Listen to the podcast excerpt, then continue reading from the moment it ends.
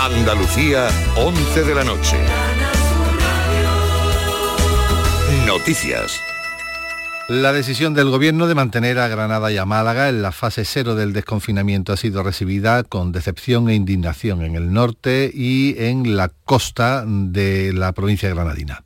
No se entiende que las comarcas que cumplen los requisitos no puedan pasar a la fase 1, como sí se ha accedido a permitir en otras provincias de otras comunidades autónomas. Informa Laura Nieto. La Asociación de Chiringuitos de la Costa Tropical considera la decisión del Gobierno muy negativa, un gran descalabro, porque eso retrasará el paso en todas las fases y el verano se echará encima. Francisco Trujillo es su presidente. Nos meteremos desgraciadamente casi en final de junio, lo cual ya es temporada alta aquí en la zona y no podremos disfrutar de, casi el 100% de nuestro establecimiento para hacer frente a los, al turista nacional que llega a nuestras playas, a nuestras costas. Quieren explicaciones sobre los criterios aplicados y esperan que la Junta medie para que esta situación se solucione cuanto antes.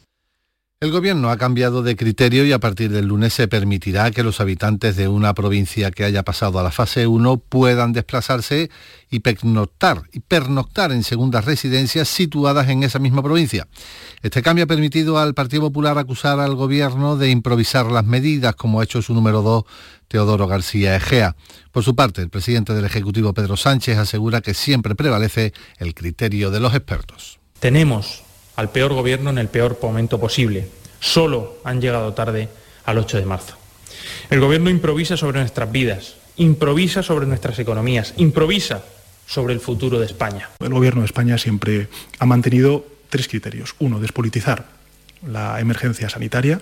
En segundo lugar, la prudencia, la prudencia. Y en tercer lugar, pues eh, lógicamente, eh, el criterio de los expertos.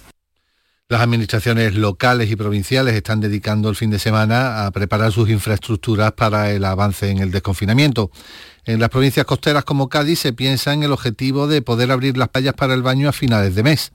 El subdelegado del Gobierno, José Pacheco, considera necesario redoblar los esfuerzos de concienciación de la ciudadanía trasladado también a los alcaldes y alcaldesas de la provincia una propuesta para que, si lo estiman oportuno, elaboren cartelerías indicativas, explicativas e informativas sobre las medidas de seguridad, las medidas de higiene, qué se puede hacer, qué no se puede hacer y que las coloquen en aquellos lugares de máxima concurrencia, como pueden ser paseos marítimos, parques, jardines, etcétera, los casos de coronavirus confirmados por la Organización Mundial de la Salud se acercan a los 4 millones en todo el mundo tras registrarse un incremento diario de casi 90.000 atribuibles sobre todo al continente americano.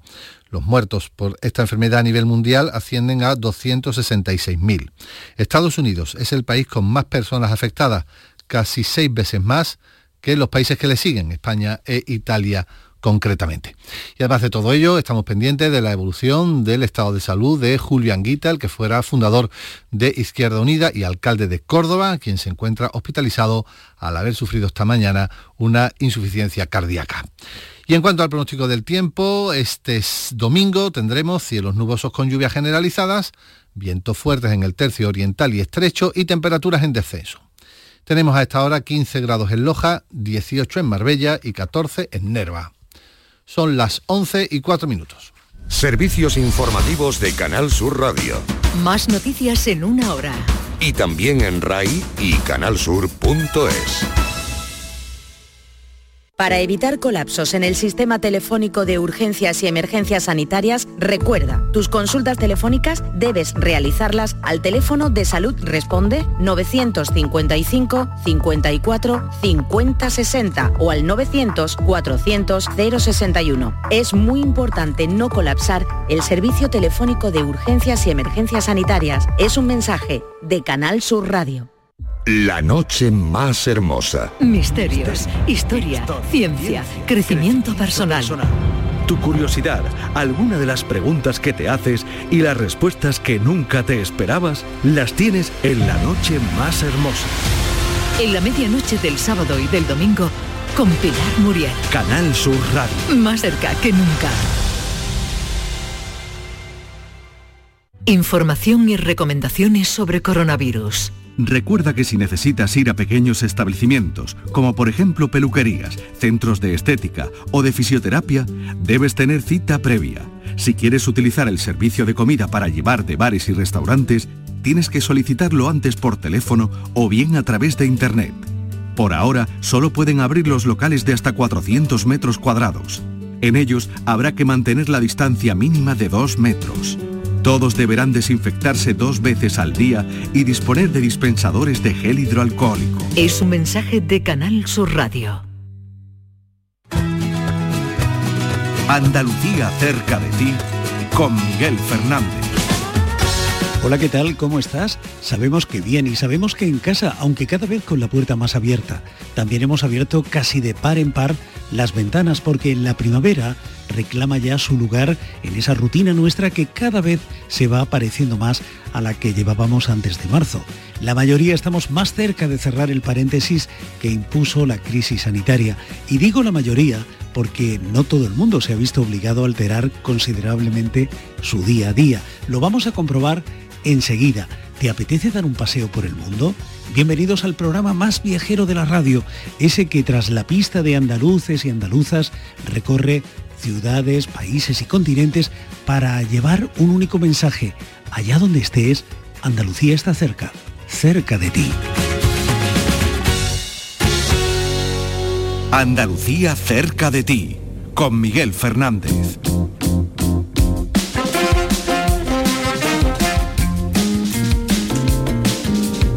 Como en esos paseos de la tarde o de la mañana, unos van y otros vienen. Unos caminan, caminamos hacia sus costumbres, hacia la normalidad, y otros con el mismo paso decidido se acercan a las metas que se habían fijado. La crisis sanitaria ha obligado a que medio mundo se encierre en casa. Sin embargo, Irene, Abel y Marta no han alterado sus tareas y mucho menos sus sueños. Desde Moscú, Nueva York y Ámsterdam, estos andaluces tienen la mirada puesta en el futuro y ningún contratiempo, ningún imprevisto podrá detenerles.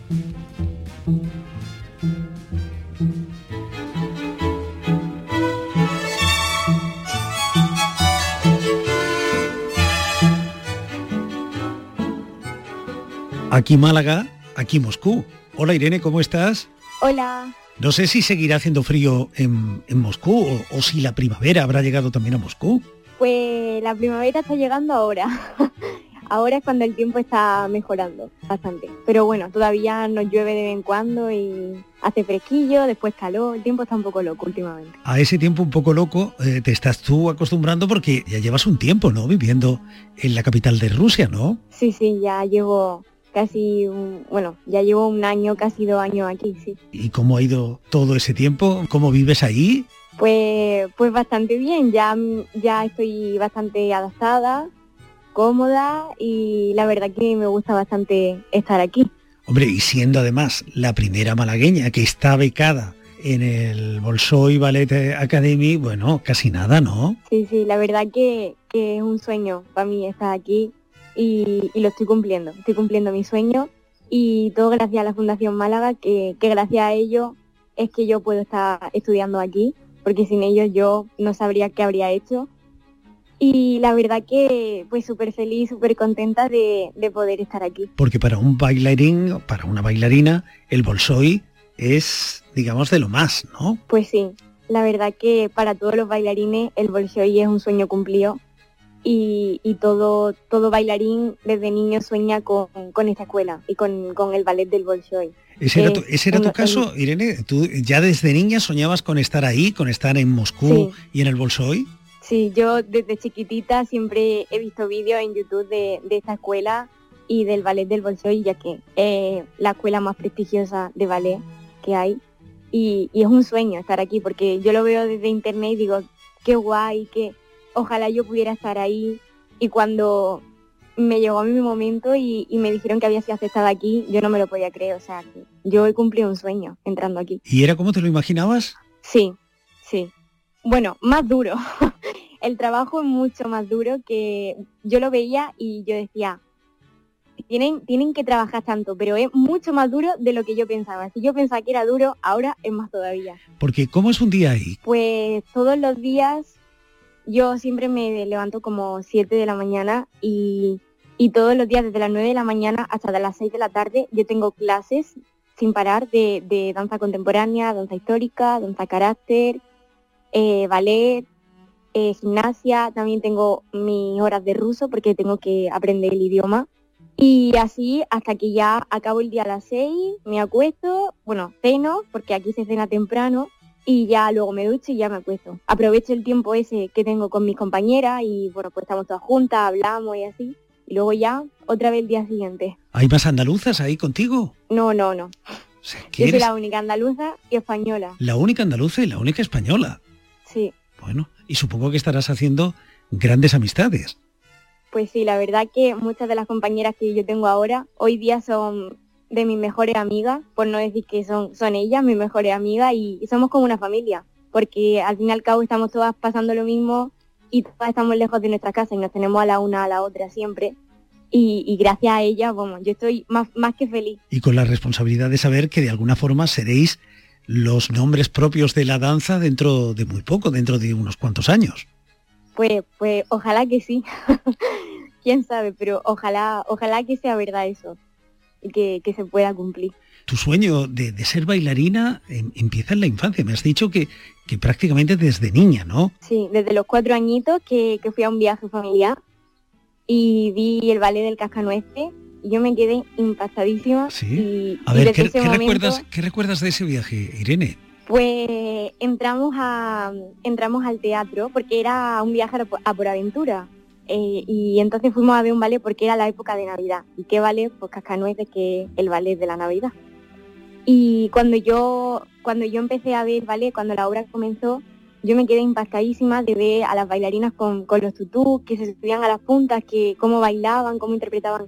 Y yo me enamoré. Y cuando salí de, ahí, dije a mi madre, mami, que ya sé lo que quiero hacer de mayor. Y mi madre decía, ¿sí? ¿Qué quieres ser? Y yo, voy a ser bailarina de ballet. Y desde los cuatro años, yo siempre he dicho que voy a ser bailarina y, hasta ahora. Pero no te costó mucho convencer a tus padres, ¿no? Pues mi familia, tengo la suerte de que tengo una familia que siempre me ha apoyado muchísimo y, gracias y gracias también al apoyo de mi familia es que yo que yo he llegado hasta donde he llegado. Desde luego, ¿quién te lo iba a decir, no? En un viaje era por aventura, ¿eh? En un viaje por aventura.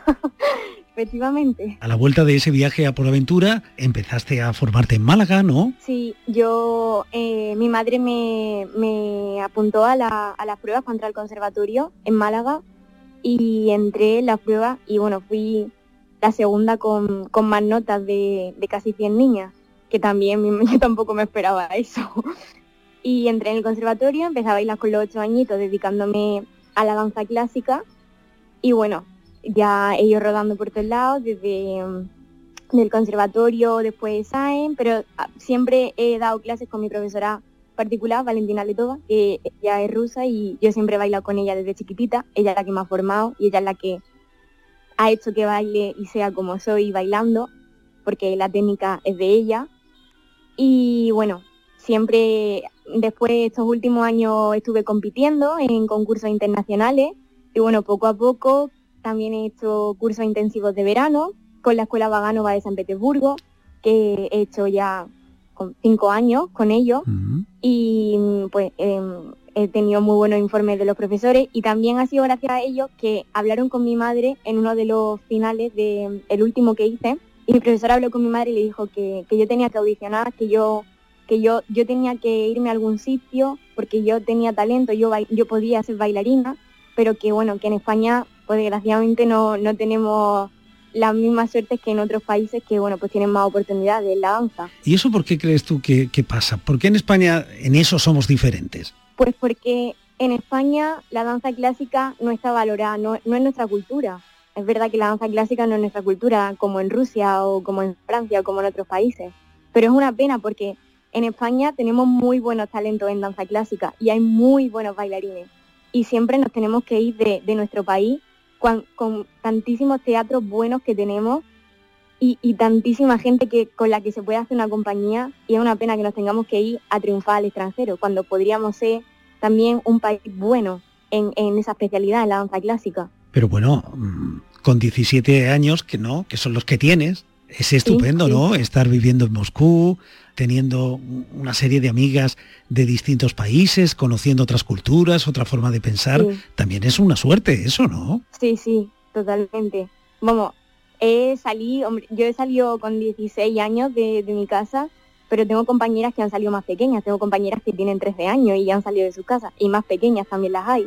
Y, y, la verdad que por una parte es triste porque echas de menos a tu familia, a tus amigos, tu casa, lo echas de menos todo, pero por otra parte es una buena oportunidad para conocer gente nueva, eh, otros sitios, idiomas diferentes y, y bueno, pues aprender más, ¿no? Que de eso se trata. Y todo esto del confinamiento del COVID, ¿a ti cómo te ha afectado? ¿Ha alterado en algo en la rutina en esa academia del Bolsoy? Bueno, pues al principio, al principio sí, porque no sabíamos cómo, yo, yo me quedé aquí, yo no volví a mi casa porque yo no sabía qué iba a pasar, no, no sabía si iba a poder volver a mi casa o si quedarme porque ahí iba a haber clase o si no iban a cortar las clases, yo no sabía qué iba a pasar. Entonces yo decidí quedarme, continuar mis clases hasta que, bueno, un día nos dijeron que, que no iban a parar las clases y estuvimos como un mes sin hacer clases, pero bueno, cada uno entrenando por su cuenta porque da la suerte de que estamos aquí, tenemos las clases y podemos bajar y, y entrenar por nosotros mismos. Pero claro, no es lo mismo que hacer clase con tu profesora. Y bueno, yo entrenaba por mí misma en ese tiempo y luego eh, nos empezaron a, a, poner clases online. Entonces, hasta ahora mismo estamos haciendo nuestras clases de, de, siempre, pero bueno, con nuestra profesora online. Estáis haciendo más o menos lo que, lo que todo el mundo, ¿no? Teletrabajar. Sí, sí, sí, porque la bailarina no puede parar. La bailarina, en el momento que paran, tu cuerpo, tu cuerpo pi pierde físico, técnica y, y es muy difícil después volver a recuperarlo el cuerpo y no sé si el ánimo o el espíritu. Pues sí, también, porque bueno, los bailarines somos también personas, entonces claro, cuando un, uno se lesiona o por ejemplo pasa lo que está pasando ahora, esto que, que bueno, pues nadie esperaba que fuera a pasar. Sobre todo por la fuerza, la que... por la fuerza interior que también tenéis, ¿no? Sí, porque todo sí. está dentro de vosotros. Sí. Y, y, es bastante duro porque te sientes bien, te sientes mal, no hay veces que, que dices, ¿qué, ¿qué, hago? ¿Qué hago? Y, y, bueno, pues te tienes que poner porque sabes que si no te pones después peor y, y esto un, es un lío. Pero bueno, poco a poco tú tienes que ser consciente de, de, lo que tienes y que tienes que ser positivo siempre ante todo porque si no te derrumba y te viene abajo. ¿Y tu familia? Que estar fuerte. ¿Y tu familia qué te dice? Pues mi familia que me echa mucho de menos y que me quieren mucho y que ojalá pudiera estar allí con ellos, pero claro que ellos están en la misma situación que, que, que bueno, ¿qué le vamos a hacer? Que solamente nos queda esperar y que bueno, espero que ya dentro de poco pueda volver y, y, pueda estar con ellos, pero ¿qué vamos a hacer? Bueno, volverás para irte otra vez, ¿no? Porque supongo que tendrás otros objetivos, o, o, otros centros de aprendizaje. Pues sí, volveré, pero, pero tendré que después volver a irme, sí. A ver, sí. ¿qué será lo próximo? Porque creo que, que la estancia en el Bolsoy acaba dentro de unos meses, ¿no? Eh, bueno, yo eh, me quedan tres años todavía. Ah, tres años. En la academia. Pensé que eran solamente sí, dos años, que ibas no, a estar no, ahí dos. Todavía me quedan tres años más. Y, y bueno, después de eso, pues mi sueño, como siempre, ha sido ser bailarina. Pues espero entrar en una, en una gran compañía. Y bueno, pues ser bailarina, que es lo que siempre quería. Y supongo que además ya tendrás claro a, a, la orden, a las órdenes de quién te gustaría trabajar, ¿no? Pues sí, la verdad que me gustaría aquí en Rusia, ya que bueno, pues ya, ya que estoy aquí, eh, el idioma y bueno, ya que voy a estar aquí más años, me gustaría algo aquí en Rusia, ya que en Rusia hay muchísimas compañías y muy buenas, entonces sería fácil. Pero bueno, no sé, dónde, dónde me depare, porque hay muchísimas compañías, muchísimos sitios. Pero, pero seguro, seguro que tienes, tienes un, un nombre eh, especial, seguro que tienes un nombre favorito. Ah, bueno, sí, claro que sí, como todo. Eh, Bolshoi es compañía de, de mi sueño. Y bueno, también me gusta mucho el Royal Ballet de Londres, sí. también es una de mis favoritas, porque tengo muchos bailarines que, mis, mis bailarines favoritos, que, que son como mi ídolo, por así decirlo, los tengo en esa compañía, pero claro, ellos han estudiado también aquí en Bolshoi. y después han sido bailarines en Bolshoi y después pues han ido rotando por muchas compañías. ¿Y con quién te gustaría, Irene, compartir escenario? ¿Con quién me gustaría compartir escenario? Pues mi bailarina favorita es y siempre será Natalia Osipova, que ella, ella estudió aquí en la Academia de Bolshoi y actualmente es solista y primera bailarina solista en, en, el Royal Ballet de Londres, pero también lo ha sido en, en Bolshoi. y, y con ella sería un sueño porque ella es mi ídolo. Y quizás en el, en el Teatro Cervantes, ¿no? En el teatro de tu ciudad. Pues ojalá, la verdad que me gustaría mucho poder, poder hacer algo alguna vez en el Cervantes. Porque sí que he bailado con, con mi escuela, con ESAIN, cuando, cuando estaba en Málaga, pero me gustaría volver otra vez al escenario de Málaga y, y que pudiera venir todo el mundo que, que quisiera y verme actualmente. Te digo una cosa, Irene, a mí me encantaría, a mí me encantaría estar algún día en, en, los camerinos o en la sala de prensa del Teatro Cervantes y poder entrevistar a una gran bailarina llamada Irene Estevez.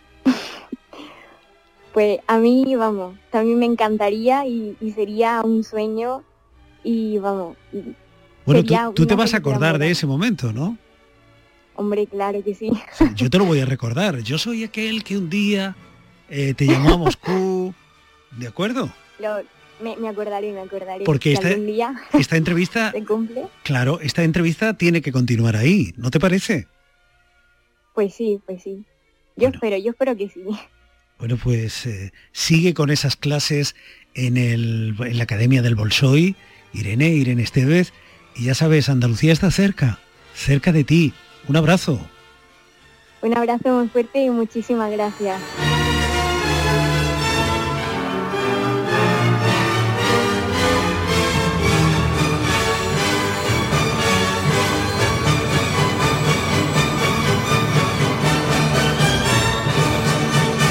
Para mandar una nota de voz por WhatsApp, utiliza este número 670 943 015. Andalucía, cerca de ti.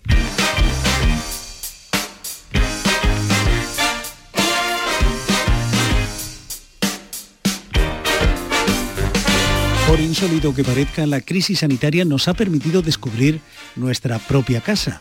Para muchas personas, la terraza, la azotea, el balcón eran espacios muertos, pero cuando no se puede poner un pie en la calle, una ventana es mucho más que una ventana.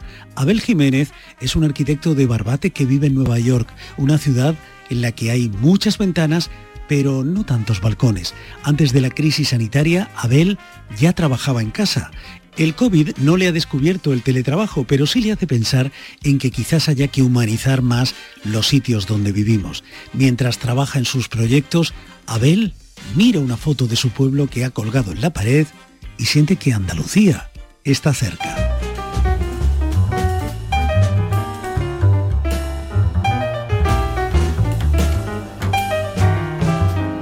Aquí Andalucía, aquí Brooklyn. Abel Jiménez, ¿qué tal? ¿Cómo estás? Hola Miguel, muy bien. No parece muy mal bien, sitio, no parece mal sitio Brooklyn para, para una experiencia como la que estamos viviendo, para estar encerrados en casa, ¿no? La verdad es que no lo es. Eh, no se está mal del todo aquí.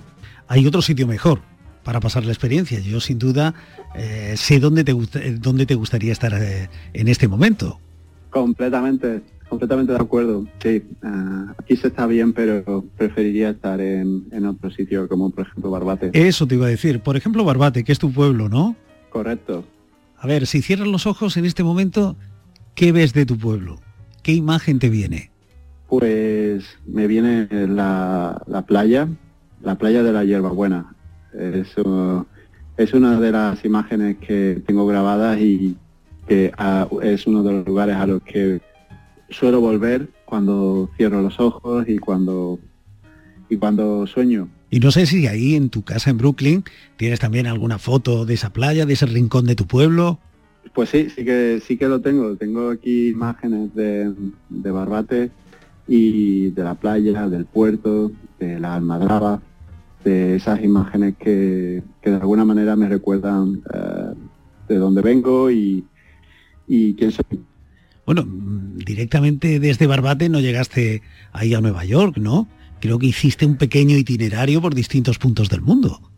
Sí, antes de Nueva York eh, fue ha sido el último destino dentro de, un itinerario que, como tú bien dices, pues eh, inicialmente eh, salí cuando salí de Barbate, pues fui a Sevilla a estudiar, de Sevilla eh, he vivido, después de Sevilla he vivido en diferentes ciudades en, en Alemania, en, Stuttgart, en Berlín, en Düsseldorf, eh, después Finlandia y, después de allí pues me vine para acá, para, Nueva York. Para Brooklyn. Como decía, como decía el poeta, ahora eres el dueño del puente de Brooklyn. no, no sé si el dueño, pero al final lo interesante de Brooklyn es que es, eh, es, una zona, es un barrio aquí de Nueva York donde hay eh, gente de todas las partes del mundo, muchos europeos de diferentes zonas y de hecho cada barrio eh, se conoce por la gente que lo, mm, lo poblaron inicialmente. En concretamente en el barrio en el que yo estoy, es, eh, hay una comunidad muy grande de puertorriqueños. Ah, pensé que ibas a decir de barbateños. Ojalá. no, todavía, no, pero... ¿No has localizado a nadie de Barbate en, Nueva York? No, pero me consta que hay gente, más, alguna, algunos familiares me han comentado de, de otras personas de Barbate que, que, viven aquí, pero no los he localizado todavía. Bueno, ¿y cómo llevas el confinamiento? ¿Cómo estás pasando esta crisis sanitaria ahí en Nueva York, una ciudad de, la que nos, llegan imágenes un poco contradictorias, ¿no?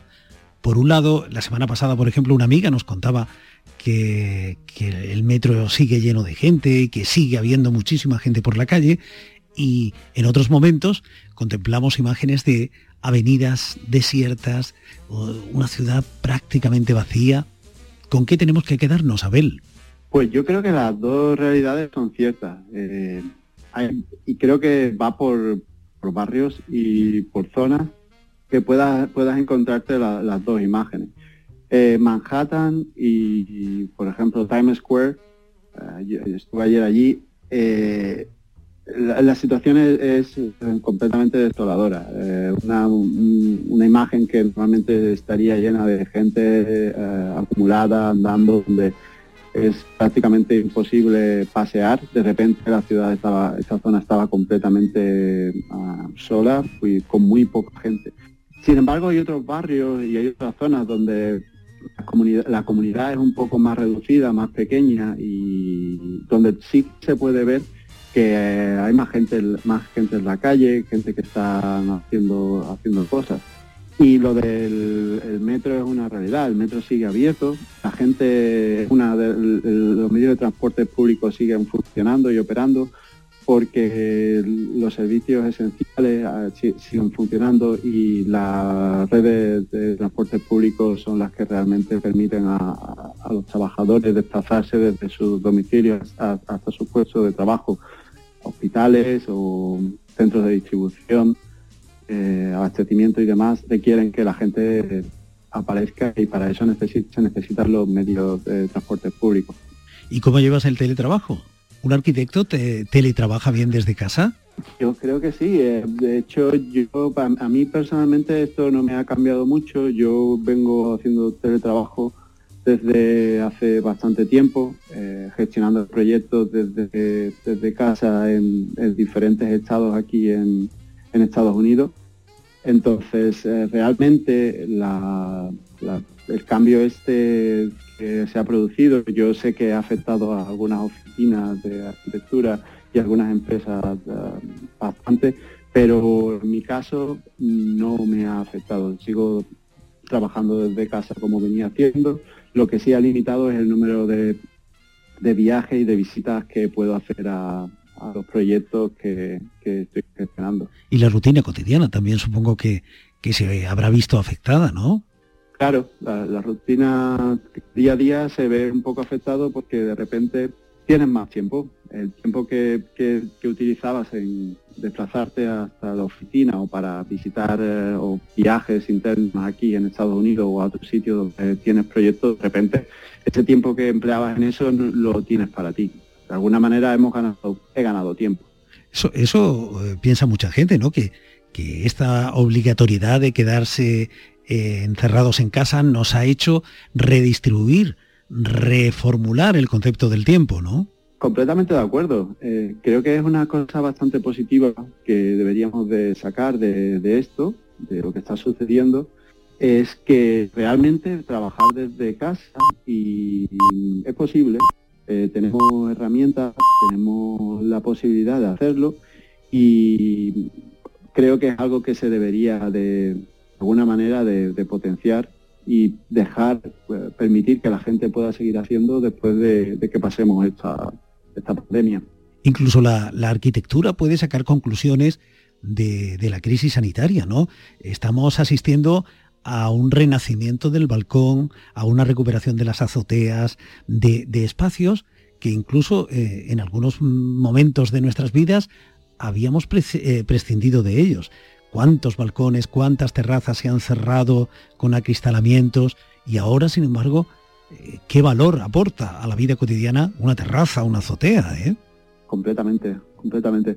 es interesante lo que dices y creo que, probablemente debamos de reflexionar sobre eso. Creo que el espacio de, la comunidad, el espacio en el que vivimos, de repente ha adquirido valor Creo que mucha gente ha redescubierto cosas en, sus propias casas y en sus propias comunidades. Mm, creo que, que de repente mm, aquí concretamente en, Brooklyn, en Nueva York, creo que la gente está de repente ha descubierto quién es su vecino después de tanto tiempo. Eh, estando en casa descubre que, oye, pues mira, pues tengo un vecino, ¿no? O, una vecina o, y las ventanas, y lo importante que son las ventanas y la luz que entra por las ventanas, el aire, una vida aireada. Eh, no sé si en Nueva York, una ciudad que nos parecía entera de cristal, sin, sin balcones, esa, esa idea también va a empezar a calar, se van a empezar a cotizar de nuevo las terrazas, como parece que empieza a ocurrir aquí en España. Pues sí, pues seguramente será algo que, haya que, considerar el tema. Aquí, por ejemplo, mira, hay espacios que, como los uh, fire escapes, las escaleras de emergencia, que eh, hace tiempo se utilizaban como balcones. La normativa prohíbe utilizarlas, pero con esto de la del de la crisis sanitaria esta, mucha gente la, está volviendo a utilizar porque es la única manera, bueno, es una de las maneras que tienen de poder salir. De tomar el aire, ¿no? De sol, de tomar el aire. Claro. Sí. Claro. ¿Y tú cómo tomas el aire? Pues de esa manera. Sí, también te sales. sí, claro. sí, aquí en Nueva York no han limitado la salida. Es decir, se puede salir, puede salir a, pasear y, te obligan a mantener la distancia y mm, evitar el, eh, congregarte con otra gente. Pero eh, la gente en general creo que lo está, está siendo bastante respetuosa con la, con la, con la situación y están respetando, el, están limitando la salida. Yo concretamente lo estoy haciendo y lo que hago es que pues aprovecho este balcón que tenemos aquí para, para poder salir. ¿Y, ¿Y qué se escucha en el balcón? Pues ha cambiado, el, ha cambiado el rumor de la ciudad. No sé si escucháis pájaros en Nueva York. Completamente, sí. Ahora se pueden escuchar pájaros. La verdad es que en este barrio una de las cosas que, tiene interesante es que la, densidad es bastante baja. hay zonas bastante verdes y tenemos pajarillos por aquí, se escuchan por las mañanas. Eso, eso aquí siempre lo ha habido, pero sí que es verdad que se escuchan más y que eh, hay un impacto desde el punto de vista ambiental que también la gente está comentando. El cielo está más azul, eh, el aire se nota que está más limpio, el nivel de polución ha, disminuido. Abel, ¿y te planteas echar raíces ahí en Nueva York? ¿Te harás un neoyorquino, uno de Barbate convertido en neoyorquino? Eh, no creo, yo creo que mm, puede ser que pase aquí más tiempo y, la verdad es que como me ha sucedido previamente, me gusta eh, entender, involucrarme y, de alguna manera formar parte del lugar en el que vivo. Pero eh, al final eh, no dejo de ser de Barbate y eso está presente. Y, no sé, yo siempre pienso en que volveré a Barbate. O sea, que irás de, nuevo, te veo de nuevo por la playa, viviendo allí quizás.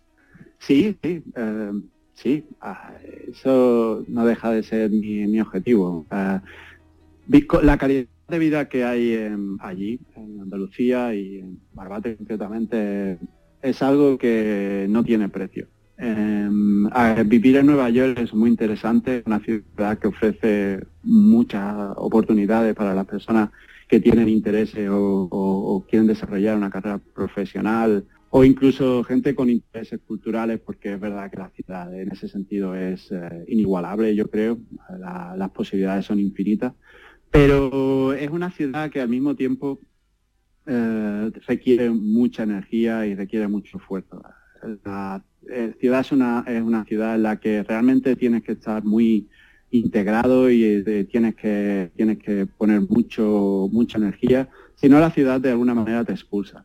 Una ciudad muy cara, es eh, aquí la, la gente, el ritmo de vida es muy intenso y tienes que adaptarte.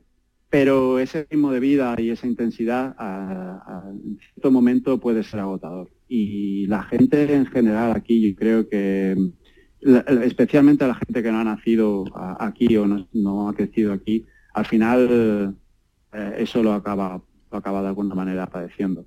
Y, volver allí es una de, las cosas en las que yo creo que al final acabaré haciendo. Y bueno, además, eh, con la enseñanza de, este tiempo de confinamiento, siempre podrás teletrabajar en, en Barbate, y, llevar tus, eh, tus proyectos y tus obras en, en Nueva York, ¿no? Claro, de hecho es una cosa que, sigo haciendo, sigo gestionando y, proyectos allí, es una cosa que he venido haciendo todo durante este tiempo. Eh, al mismo tiempo que he estado aquí he podido seguir gestionando proyectos allí en, Barbate y, en, Andalucía. Entonces, creo que, que, que la vivir aquí, yo personalmente no me siento que estoy tan lejos. Eh, ahí la tecnología pues, hoy permite, pues lo que tú dices, poder estar trabajando, eh, vivir aquí y estar trabajando en proyectos allí. igualmente, a veces eh, paso temporadas allí en Cádiz, en Barbate, y, sigo gestionando cosas que están sucediendo aquí. No es imposible, de hecho es bastante más sencillo de lo que, de lo que puede parecer mientras que no requiera el trabajo o la actividad que desempeña eh, tu presencia en el sitio, mm, da igual si realmente estás a una hora eh, de ese sitio o estás a seis horas o siete horas con un avión, al menos hasta ahora, con la nueva situación en la que en la que estamos, pues eso sí que es más complicado. No es tan sencillo coger un avión y, desplazarte de un sitio a otro. En definitiva, y como decimos aquí mucho en, en Andalucía cerca de ti, la verdadera distancia la establece siempre el corazón. Y a ti el corazón te hace en este momento, Abel, estar cerca de Barbate. Ya sabes, Andalucía cerca de ti. Un abrazo, Abel. Un abrazo. Start spreading the news. I'm leaving today. I wanna be a part of it. New York, New York. These vagabond shoes are longing to stray and step around the heart of it, New York, New York. The city that doesn't sleep to find I'm king of the hill, top of the heap my little town blues are melting away. I'll make a brand new start of it, you know.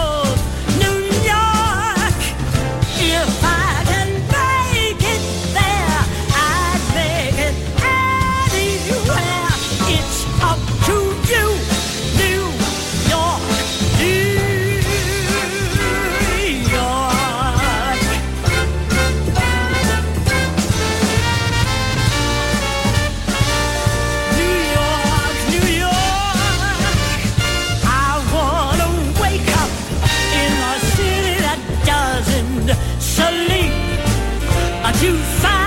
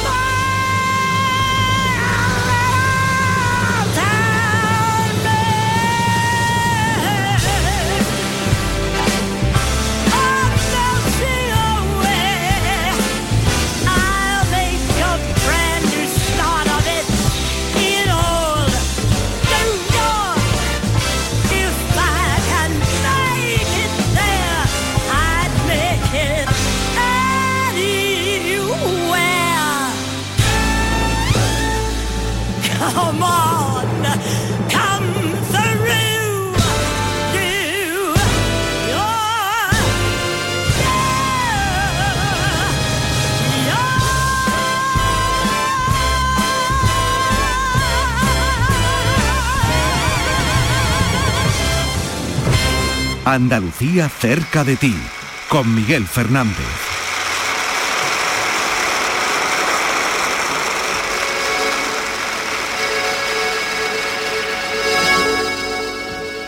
Dans le port d'Amsterdam, il y a des marins qui chantent les rêves qui les hantent au large d'Amsterdam.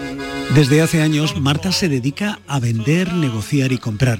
Tiene clientes en medio mundo a los que atiende sin salir de casa. Su casa era también su lugar de trabajo antes de que llegara la pandemia y su negocio era global antes de que hubiera que buscar material sanitario en otros puntos del mundo. Frente al ordenador, Marta ve pasar los días. El mundo probablemente esté cambiando, pero no el recuerdo de su tierra, porque esté donde esté, con un idioma o con otro, Marta sabe que Andalucía está cerca.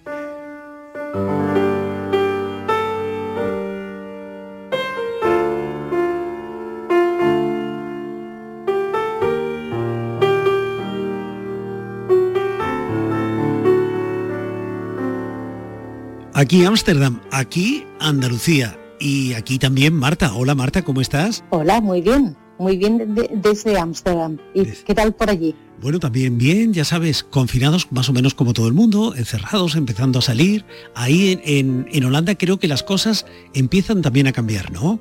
Sí, de todos modos el confinamiento aquí eh, fue bastante diferente, no fue, no se ha dado como en España. Aquí podíamos salir, eh, bueno, guardando eh, eh, un metro y medio de distancia y bueno, algunas normas restrictivas que puso el gobierno, pero ha sido muy diferente con respecto a España. Bueno, ¿y, en tu vida ha sido todo muy diferente también? en los últimos años, sí, bastante. ¿Y en los últimos meses, podríamos decir, o en las últimas semanas? Sí, en las últimas semanas, en los últimos meses, y con respecto al confinamiento, con respecto al COVID también, eh, bastante, porque hemos tenido que eh, desarrollar el teletrabajo eh, y bueno, pues eso nos ha hecho ajustarnos a otro tipo de vida. Y bueno, pues esto, como en todas las familias, ha, ha traído pues dificultades a nivel familiar y eh, económico y en todos los sentidos. Claro, no deja de resultar un poco extraño convertir la casa en el lugar de trabajo, sobre todo cuando, como en tu caso, tienes niñas extraño pequeñas. Es difícil, extraño y muy difícil. Teniendo niñas pequeñas, además, ¿no? Sí, sí. Yo tengo dos hijas, una de cuatro y otra de dos años. Y bueno, pues estar todo el día en casa, los dos trabajando, mi marido y yo, eh, con las niñas y las niñas tan pequeñitas demandando atención constantemente, la verdad es que, bueno, pues está siendo bastante difícil, pero bueno, eh, estamos tirando para adelante, nos estamos reinventando eh, y, bueno, haciendo lo mejor que podemos. ¿Cuánto tiempo llevas en Ámsterdam? pues llevo en julio haré ocho años. Ocho años ya. ¿Y por qué elegiste esa ciudad para vivir, Marta? Bueno, esto suena un poco romántico, pero es cierto, lo hice por amor. Hombre, suena, suena además, eh, en fin, muy bonito como de película, ¿no? Bueno, sí, suena bonito, pero luego en la práctica es verdad que es un poco diferente, pero sí, la verdad es que lo hice por amor. Yo estaba estudiando arquitectura de interior en, Madrid y, bueno, pues eh, eh, empezó la crisis de la construcción en España, entonces casi todos los arquitectos de interior se fueron para, eh, eh, ¿cómo se dice? Como eh, ingenierías para delinear. Y bueno, pues en ese momento, en unas navidades, yo me fui a Sevilla para pasar las navidades con mis padres. Y una amiga mía de Sevilla me, llamó y me dijo, oye, mira que vienen tres holandeses aquí, amigos míos. Por favor, vente que vamos a, a salir con ellos. Y ahí estaba mi marido. Una llamada de, ellos tres. Una llamada de teléfono puede cambiarnos la vida, ¿eh? Pues sí, porque no me la esperaba. a, tu, marido le gustó Sevilla? Le encantó, le encantó todo, todo, todo. Es el más sevillano del mundo entero. De hecho, vamos a la feria de Sevilla todos los años, tenemos caseta, eh, no sé, le encanta la comida española, o sea, es, es tremendo. Es más, es más español que yo. Eso te iba a preguntar que si él es más español que tú holandesa. Eh, no, yo holandesa no soy en absoluto porque la cultura es muy diferente aquí. Es cierto que hay un montón de cosas que me gustan. Eh, me gusta que la gente sea muy eh, pragmática aquí, que está muy bien. Me gusta, que la gente también sea individualista para ciertas situaciones. Pero sí, pero yo he hecho en falta la luz de España, el sol de Andalucía, la forma que tenemos los andaluces de relacionarnos eh, eh, el toqueteo, eh, no sé. O sea, yo todo eso, cada vez que van, a medida que van pasando los años, lo echo más de menos. Y ahora, en esta nueva experiencia, no sé si a ti también te ha tocado reinventarte.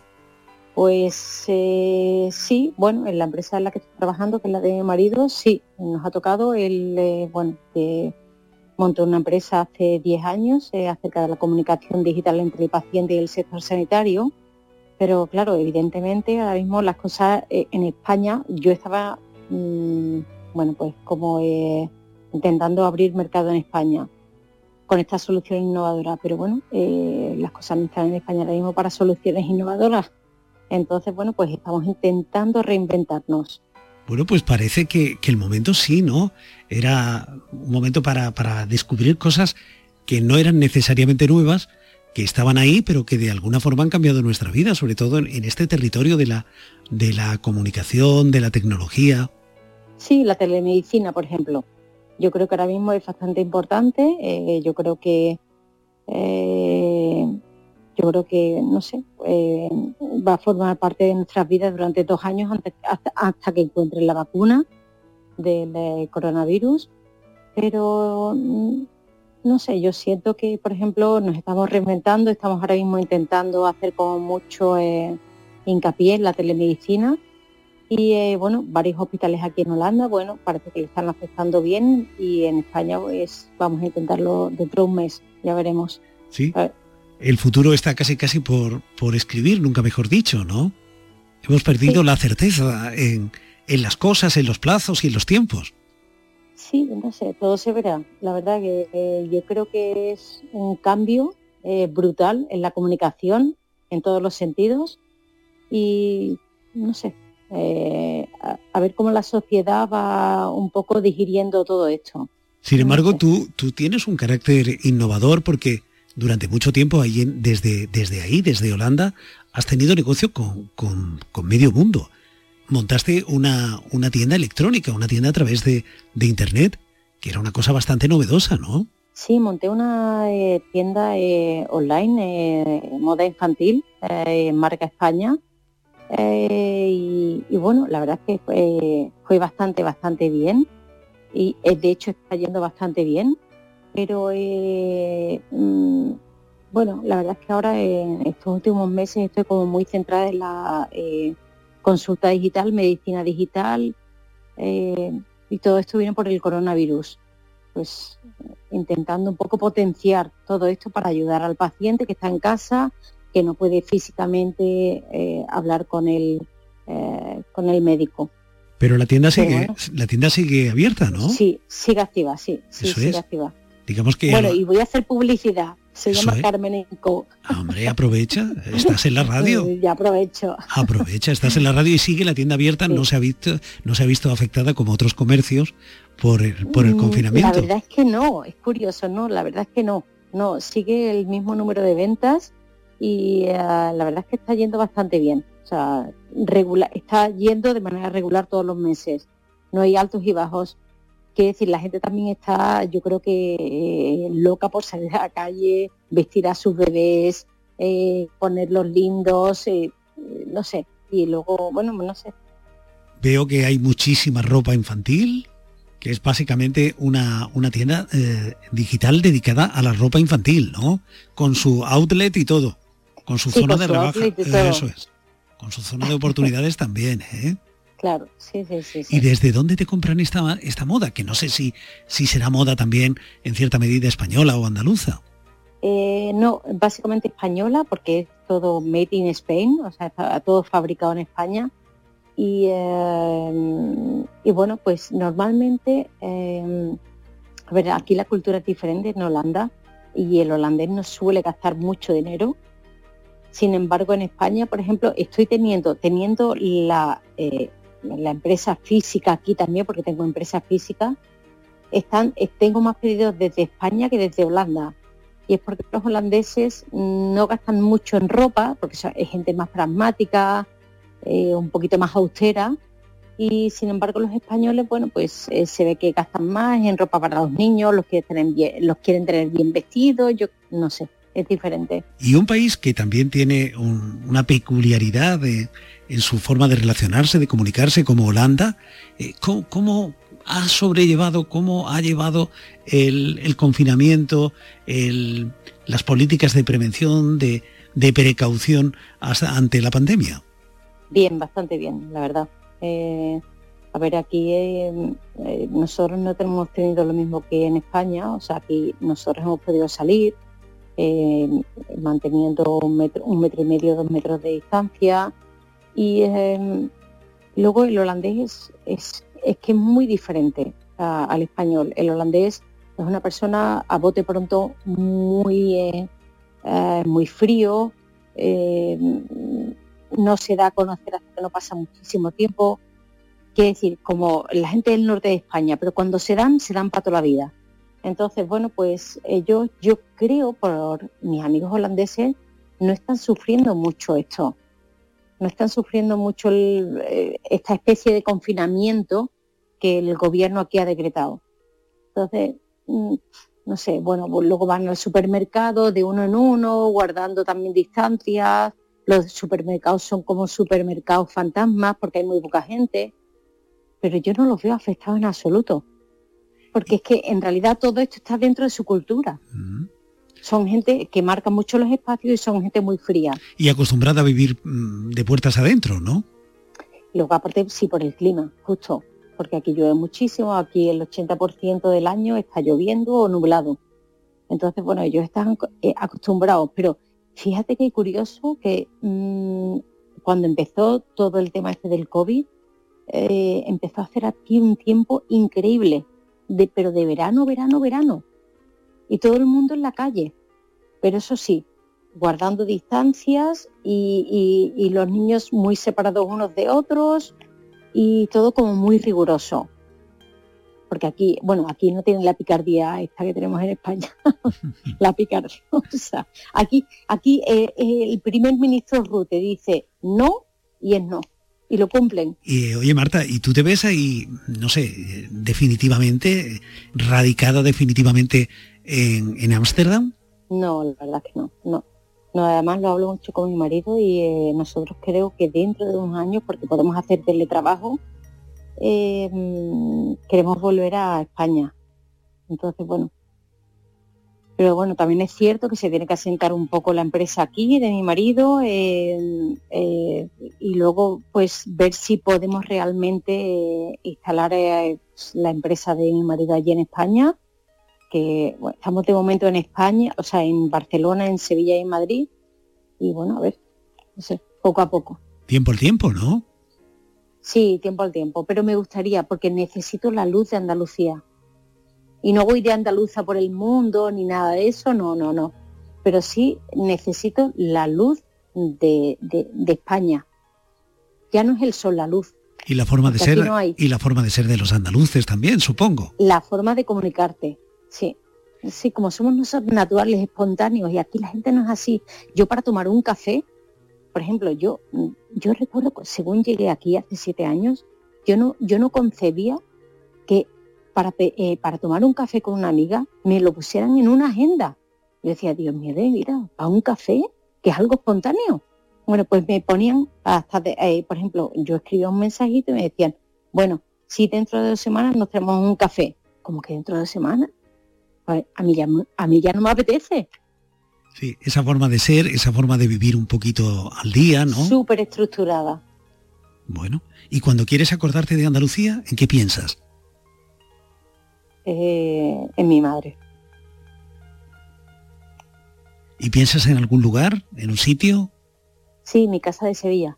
Mm. ¿Cómo estará en este momento tu casa de Sevilla? Pues eh, bueno, ya la, la, compraron otros señores, pero era una casa muy bonita, era un chalet precioso, con un jardín muy grande, con un montón de árboles, y, jugábamos en la calle, en la calle. No había teléfono, no había, no había, eh, no había nada, no había tecnología. A las canicas, a los bolones. Montábamos tiendas de campaña con los arbustos. ¿Te das cuenta, Marta, con estos recuerdos, con esas imágenes, has sentido que Andalucía está cerca, cerca de ti. Un abrazo. Un abrazo. Venga, pronto, gracias.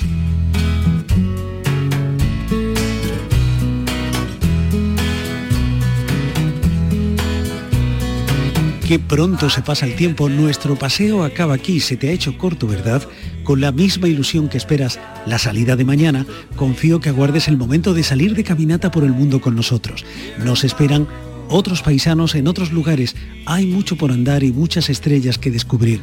Seguiremos cerca durante la semana a través de las redes sociales. Si estás lejos y te apetece que vayamos a hacerte una visita, envíanos un mensaje. Y ya sabes, la verdadera distancia la establece siempre el corazón. Por eso, Andalucía está cerca, cerca de ti. Andalucía, cerca de ti.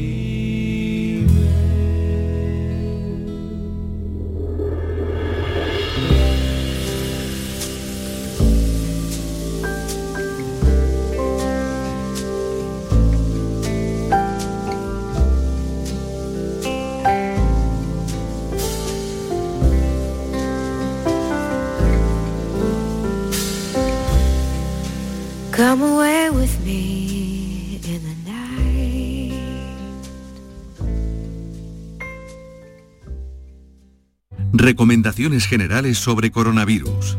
Es conveniente que los pacientes inmunodeprimidos extremen los cuidados ante esta pandemia del coronavirus.